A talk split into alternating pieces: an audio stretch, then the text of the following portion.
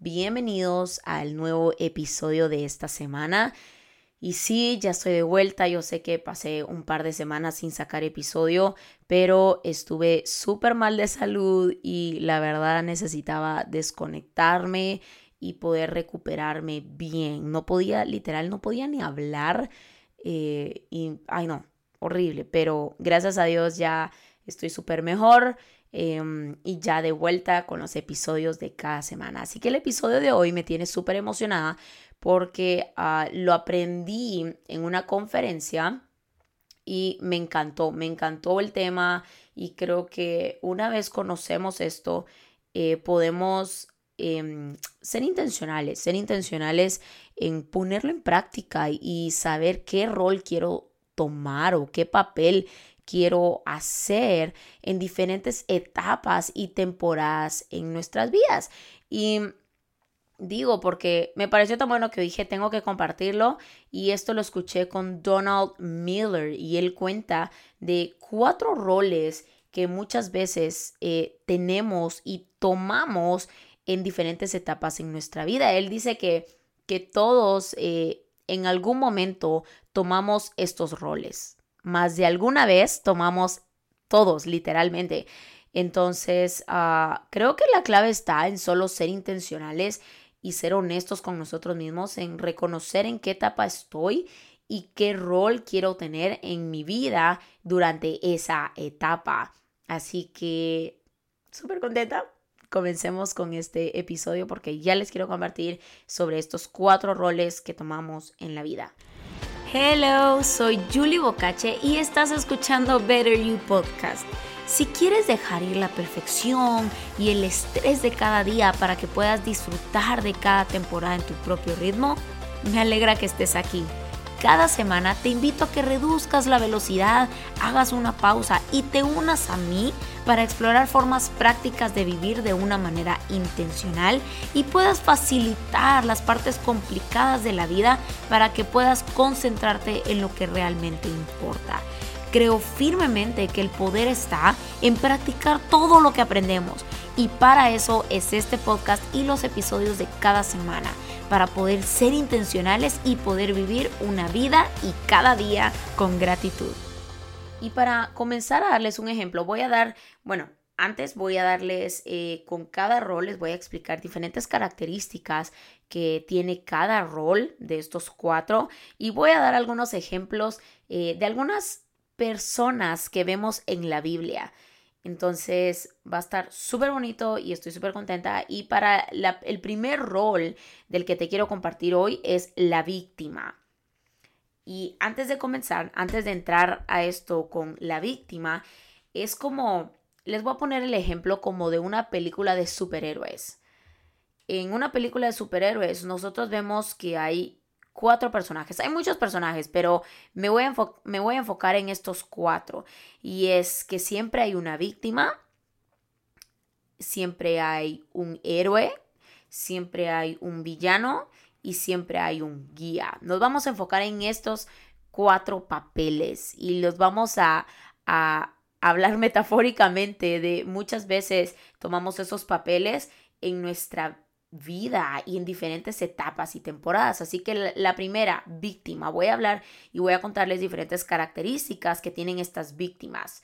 Eh, no solo en la película, sino realmente en cómo la tomamos en nuestro día a día o en nuestras etapas o momentos difíciles, etcétera, etcétera. Todos en algún momento creo que pasamos los diferentes roles, pero tenemos que aprender a reconocerlo, identificarlo y trabajar para que no tomemos de una manera consciente los roles que no nos convienen. Entonces la primera es la víctima. Si ustedes se dan cuenta en la película donde hay un villano, donde hay un héroe, donde, no sé, está toda esta película, la víctima siempre tiene miedo. La víctima está asustada. Y creo que la víctima no es un papel que debamos de desempeñar en la vida porque son personas que creen todo el tiempo que no tienen una salida pero la realidad de esto es que todo es temporal. Y muchas veces, así como en las películas, eh, con las víctimas, muchas veces jugamos a ser víctimas para llamar la atención. Muchas veces ah, nos gusta llamar la atención porque no nos gusta enfrentar lo que es. Y si se dan cuenta en una película, cuando les digan una película, vamos directo a la película de superhéroes. En la historia, eh, la historia, mejor dicho, no es sobre la víctima. La víctima tiene un papel en donde solo entra y sale, literalmente. Y en las historias, las víctimas nunca cambian, nunca se transforman realmente. Las víctimas no se convierten en una mejor versión de sí mismos. Y cuando jugamos a las víctimas, absorbemos todo literalmente. Las víctimas toman todo personal, todo es sobre nosotros, todo el mundo es literal, creemos que todo se trata de nosotros y llega el momento donde nos volvemos egoístas. Y no sé si, si han conocido a este tipo de personas, paréntesis, creo que todos hemos llegado a actuar eh, con un rol de víctima. Pero la importancia está en reconocerlo y decir, ok, yo no voy a tomar este papel de víctima, aunque la situación eh, amerita eh, o se espera que se actúe como una víctima, pero aún así no lo voy a hacer. Y creo que nos volvemos egoístas, eh, todo se trata de nosotros y no sé si, si les ha pasado, conocen a alguien que nadie está peor que él es como que estamos pasando un momento difícil y llegamos con la persona y mira, estoy pasando esto, ah, sí que lo siento, pero lo que yo viví, eso sí es duro. Nos volvemos egoístas. Esa característica de estar comparando todo el tiempo que ni siquiera podemos aprender a escuchar a alguien más y todo lo hacemos sobre nosotros. Y eso es una característica de una víctima. Otra de las, de las cosas o de las razones por las que muchas veces jugamos a ser víctimas es para que eh, para evadir lo que tenemos que hacer. Jugamos a las víctimas para que no tengamos que hacer lo que se supone que tenemos que hacer. No nos hacemos responsables de, los que nos, de lo que nos toca. Las víctimas siempre necesitan ser salvadas. Siempre. Y muchas veces jugamos a ser víctimas porque tenemos miedo a intentarlo y fallar. A las víctimas les cuesta enfrentarse a la realidad. No quieren ver su realidad. Y, y digo estas características porque si pensamos en cada una de las características en, en las películas de superhéroes, decimos sí, total, una víctima, pero realmente ¿Somos víctimas en nuestra vida real? ¿Somos víctimas hoy? ¿Nos hacemos víctimas? Y, ojo, que quiero aclarar algo, que ser víctima y hacerme la víctima son dos cosas muy diferentes. Y digo, todos, todos somos víctimas. Si hablamos la verdad, las cosas como son, todos somos víctimas de algo o de alguien. Todos. Pero ojo, que ser víctima de la vida, de una situación, de una persona, ser víctima no nos da el derecho de actuar y tomar el rol de una víctima. Si queremos vivir con coraje, tenemos que ver lo que es. Tenemos que ver nuestra realidad y el rol debe de ser temporal. El rol es temporal. Todo es temporal, pero si se dan cuenta, una víctima no se mueve rápido. Una víctima siempre está como en pánico, siempre está con miedo, siempre está como paralizado. Y muchas veces así somos nosotros en nuestra vida. Y, y digo, porque a veces me pueden decir, cuando yo compartí esto en algún momento con, con algunas personas, me decían, Julie, es que Tú no sabes lo que mi vida ha sido. Tú no sabes la víctima o no sabes el dolor que he pasado. Tú no sabes lo que he vivido. Tú no sabes lo que me han hecho. Yo soy una víctima. Sí. Y mi respuesta era sí. Pero yo te estoy pidiendo que no actúes como una. Porque las víctimas generalmente no salen de donde están. Y podemos ver en, en, la Biblia, podemos ver a Lucas 15, 28. Podemos ver, no sé si, yo estoy segura que sí, pero que han escuchado la historia del hijo pródigo.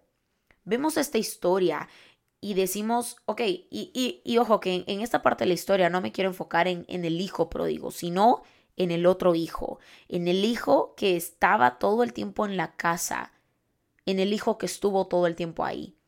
Si vemos en la historia, eh, el hijo pródigo sale de casa, se malgasta todo y el papá lo espera todo el tiempo, todos los días, afuera con los brazos abiertos. Y cuando el, cuando el hijo pródigo regresa a casa, el papá lo recibe con una fiesta, literalmente, con una fiesta, le tiene detalles, le tiene regalos porque su hijo había regresado. Y lo que sucede es que el hermano del hijo pródigo, que estuvo todo el tiempo en la casa, llega con el papá reprochándole todo y haciéndose una víctima. Y ojo aquí, el hijo, el hermano del hijo pródigo, él no era una víctima, él se hizo una. Y es tan fácil caer en eso, hacernos víctimas de, de nuestras emociones y de nuestros sentimientos ay, es que yo me siento así, entonces soy víctima. Hoy estoy triste, entonces soy víctima. Hoy me siento mal, estoy, soy víctima. Y digo, podemos, todos podemos llegar a ser víctimas de algo, pero eso no me da el derecho para actuar como una. Porque si actuamos y tomamos cada una de estas características, es un círculo vicioso. Y no sé si conocen a personas y, de verdad que yo me topé hace poco con una que conocí hace mucho tiempo, eh, literal desde que yo era chiquita. Y no sé si conocen a este tipo de personas que todo el tiempo tienen el mismo problema. O sea, literal, yo hablo con esta persona y yo le pregunto, ¿cómo estás? ¿Cómo has estado? Eh, bla, bla, bla, empezamos a hablar y, y me dice, ay, fíjate que igual, en las mismas, sigo en la misma situación eh, difícil que la que te conté hace 5 o 10 años. ¿Por qué sucede esto? Porque tomamos el papel de víctima. Y cuando tomamos ese rol en etapas difíciles, porque generalmente las tomamos en etapas difíciles, eso no nos permite salir de esa situación, porque se vuelve un círculo vicioso. Y muchas veces Así somos nosotros, así como el hermano de este hijo pródigo. Creamos una escena o una película en nuestra mente que no necesariamente somos víctimas, sino nos hacemos víctimas de algo. A veces el victimizarnos solo es una excusa para no hacer lo que tenemos que hacer y no salir adelante o no salir de esa zona de confort. Y para ir a la raíz del hermano del hijo pródigo, aquí podemos ver cómo la envidia puede provocar que entremos en un papel de víctima sin ser una. Por eso digo emociones, sentimientos y cosas que podemos llegar a pensar. Y en el caso del hermano el hijo pródigo, la envidia fue la raíz en donde él decide entrar en un papel de víctima sin ser una. ¿Qué víctima tenía que ser él? Si él lo tenía todo. Era hijo las razones no pueden ser una excusa para no seguir adelante. Yo te puedo decir de verdad, todos podemos pasar momentos difíciles, todos podemos pasar situaciones en la vida que no son justas y situaciones donde justifican que somos víctimas. Pero hoy yo, Julie, tu amiga, tu hermana, tu lo que sea como quieras llamarme, te recuerdo y te motivo que esa razón, esa situación, el hecho que te hayan lastimado, no puede ser una excusa para no seguir adelante o para actuar como una víctima. Es decir, Julie, soy una víctima de esta situación, pero no me voy a comportar como una, no voy a responder como una. Y quiero seguir con el segundo rol. El segundo rol Creo que todo comienza siendo una víctima y creo que la víctima nos lleva a tomar otro rol en otra etapa en la vida donde salimos de esa situación. Y otro de los roles que de los que te quiero compartir hoy es el villano. Y regresamos a la película de héroes. El villano, si se dan cuenta, sirve en una película, en la historia, en la historia, perdón, para venganza. El villano que, que está en la historia, si se dan cuenta, tiene o tiende a tener una historia de dolor, una historia dura, si se dan cuenta. Cuando en las películas, cuando enseñan la, la, historia del villano, porque hay una raíz, hay una razón por la cual el villano es malo, hay una razón por la cual el villano se hace villano. Y es porque tiene una historia atrás, una historia de dolor y de tristeza. Y su manera o su decisión para llegar a ser villano es que intenta poner el mismo dolor en el mundo que él sufrió, para que otros puedan sentirlo y experimentarlo. Ese es su objetivo, que como, ok, él dice es que esto no es justo, y como no es justo, yo voy a hacer mi propia justicia. Y por eso se vuelve villano, porque él quiere hacer su propia justicia y él quiere corregir algo que ya es, que ya pasó. Y no solo corregir, sino como está muy enojado por dentro, él dice, no, todos tienen que pasar lo que yo pasé, todos tienen que sufrir lo que yo sufrí. Es que nadie sabe lo, lo mucho que, que pasé o el dolor que sentí. Todos experimentamos dolor, pero de diferentes maneras. Si somos el villano de nuestra vida, toda nuestra historia se viene abajo. No queremos ser el villano. Porque la historia, la película termina cuando el villano muere toda la historia, si se dan cuenta, toda en, en la película, el villano está cayendo y peleando todo el tiempo. El villano pasa toda su vida pensando y experimentando el dolor de su pasado. Y otra de las características que me llamó mucho la atención es que los villanos no tienen amigos solo tienen minions. solo tienen a personas que están allí no porque lo amen, sino porque están intimidadas y amenazadas por él.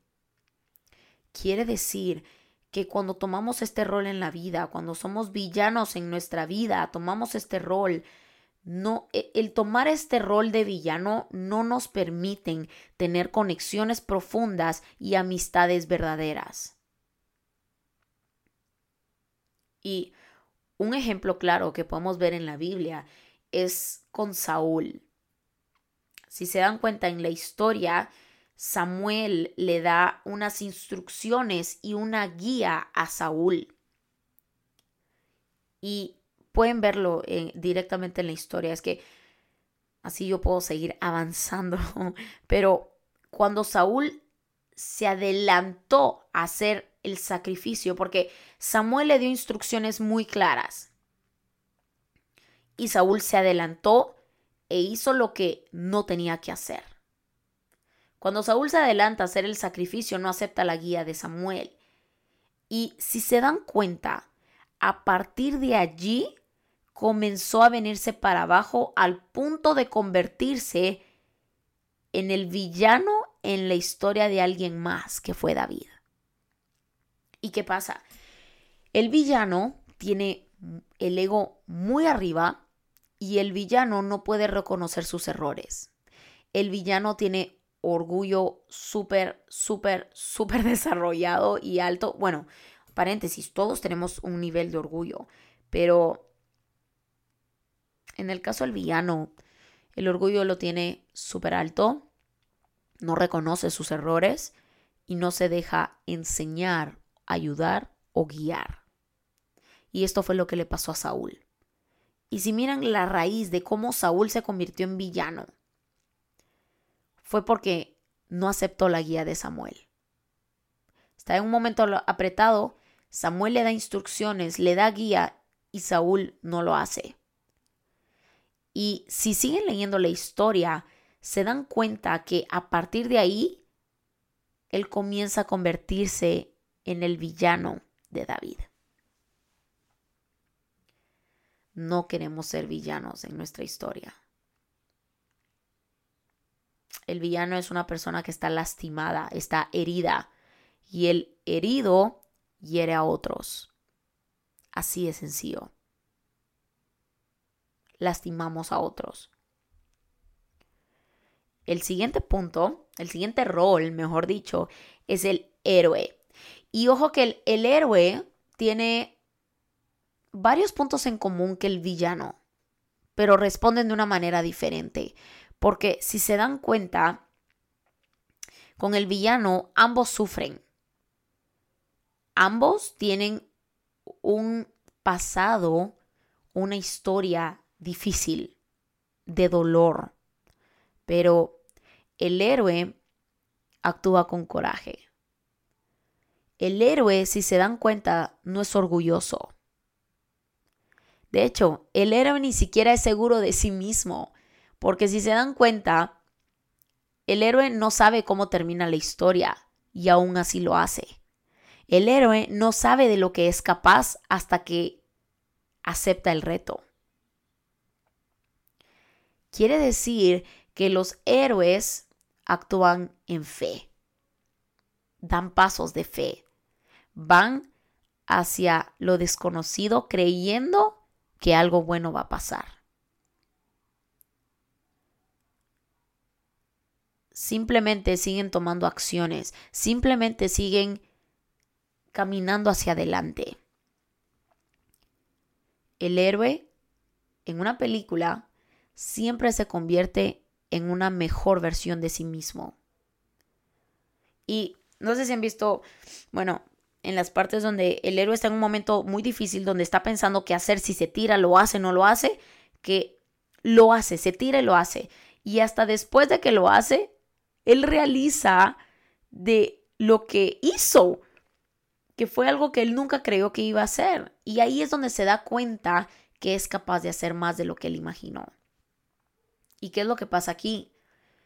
Prueban su propia identidad a sí mismos, su seguridad.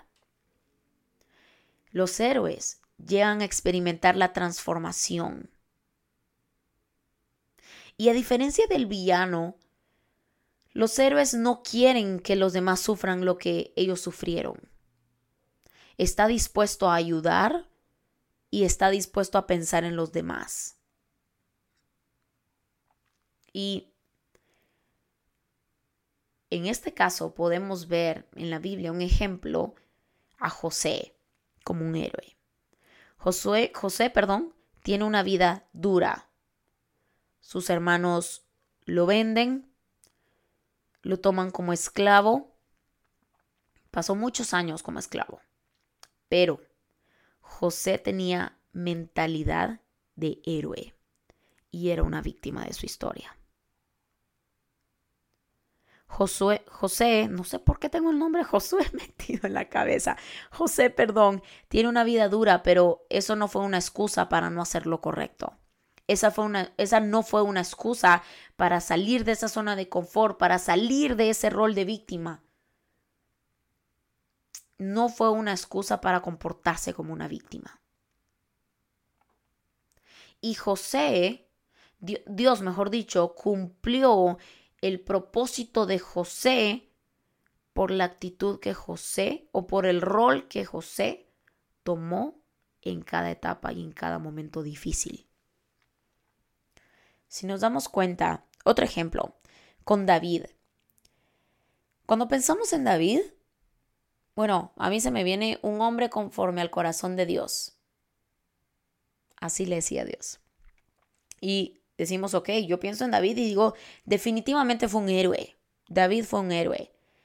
Pero pongámonos a pensar en la historia de David. Pasó una etapa donde él fue villano. Donde él fue villano. ¿Por qué? Comete un error. Y es que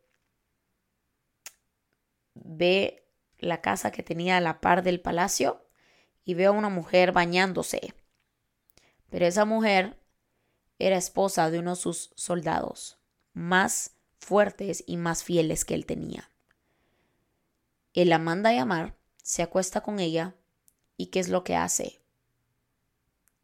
Manda matar al esposo. David tuvo un rol de villano en esa etapa de su historia o en esa parte de su historia.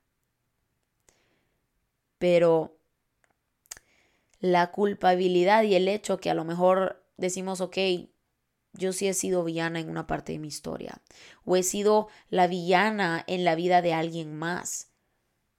Podemos escoger salir de esa culpabilidad y comenzar a actuar de una manera diferente.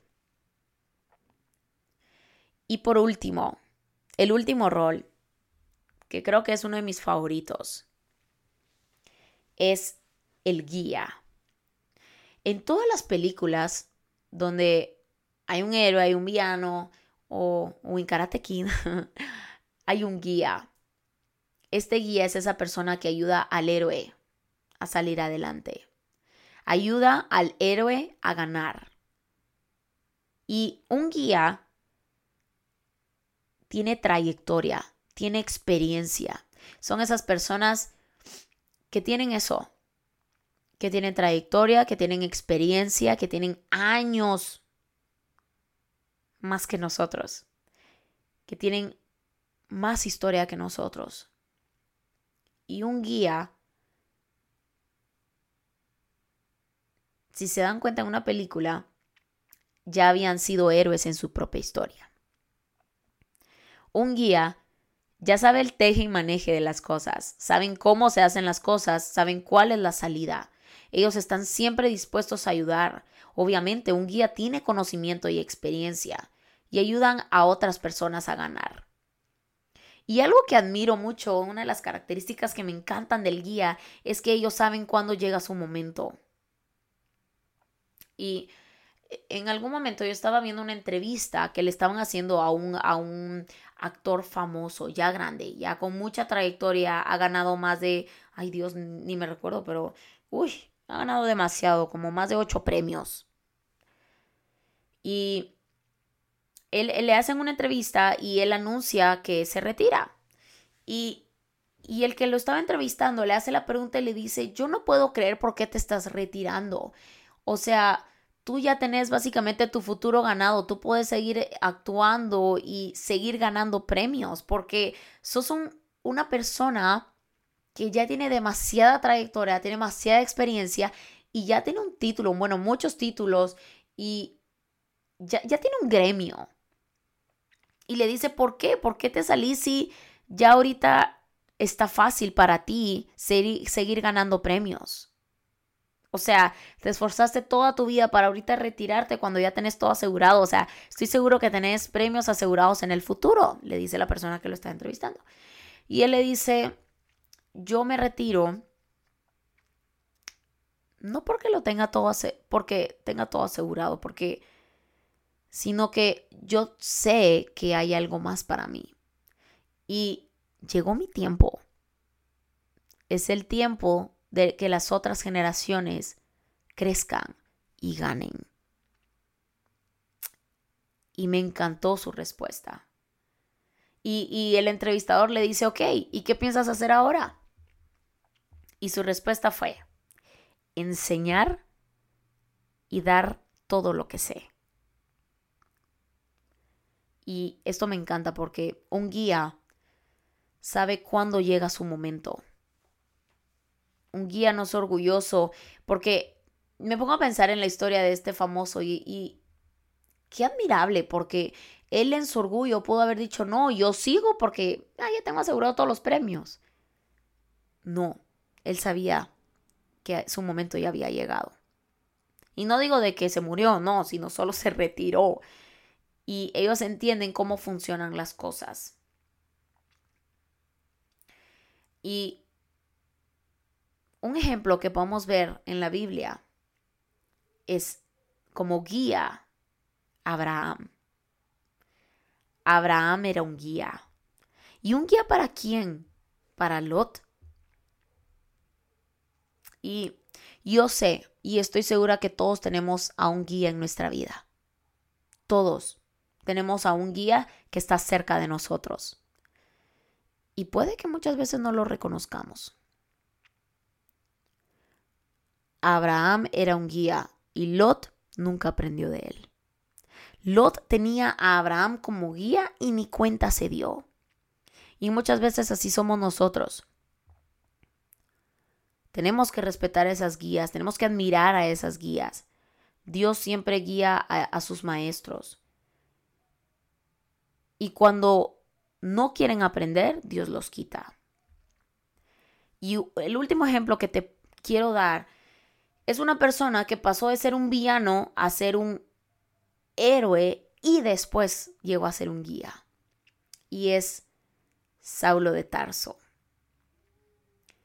Si se dan cuenta en su historia, como en una etapa de su vida él era uno de los villanos más conocidos y malos en ese tiempo.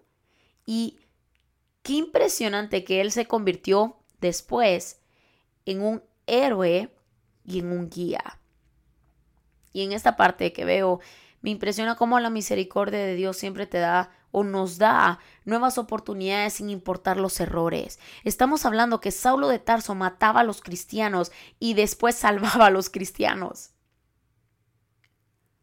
O, mejor dicho, salvaba a los nuevos cristianos. Compartía a todos sobre Jesús. Él tuvo un cambio de 160 grados. Y depende de nosotros tomar la decisión de querer ser transformados. Y quiero leerles, esta historia está en Hechos 9:8 y dice, entonces Saulo se levantó de tierra y abriendo los ojos no veía a nadie. Eso fue cuando eh, Dios se le revela a Saulo de Tarso. Se cae y es esta parte. Saulo de Tarso se levanta de tierra y abriendo los ojos no veía a nadie. Así que, llevándole por la mano, le metieron a Damasco. Y vemos en esta historia dice que no veía a nadie. Y creo que en ese momento Dios quería hacer algo con él. Yo creo firmemente que en ese momento él comenzó a ver lo que verdaderamente era importante. Su vida cambió completamente. Y con esto finalizo. ¿Qué rol estás tomando hoy en tu vida? Segunda pregunta. ¿Qué rol quieres tomar? ¿Quién quieres ser en la historia de tu vida? Este, este tema creo que nos confronta a todos. Aquí no hay ni uno que, nos, que se escape. Aquí creo que todos en algún momento hemos sido villanos, hemos sido los cuatro roles. Pero la clave está en esos momentos difíciles, ¿qué rol vamos a tomar? Estamos dispuestos a salir de esa zona de confort, estamos dispuestos a perdonar, estamos dispuestos a sanar, estamos dispuestos a entregarle a Dios nuestro sufrimiento, nuestro pasado, nuestro dolor y seguir adelante. Solo con Dios podemos tener una transformación verdadera.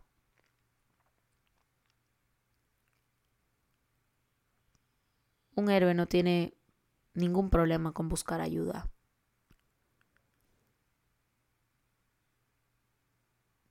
Entonces, ¿qué rol vas a decidir o vas a escoger tomar en la historia de tu vida? Espero que les haya gustado este tema y los haya puesto a pensar también. Creo que podemos ser intencionales en cada etapa de nuestra vida y podemos aprender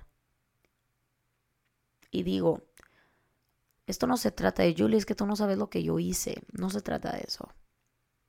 Se trata cómo vas a vivir de hoy en adelante.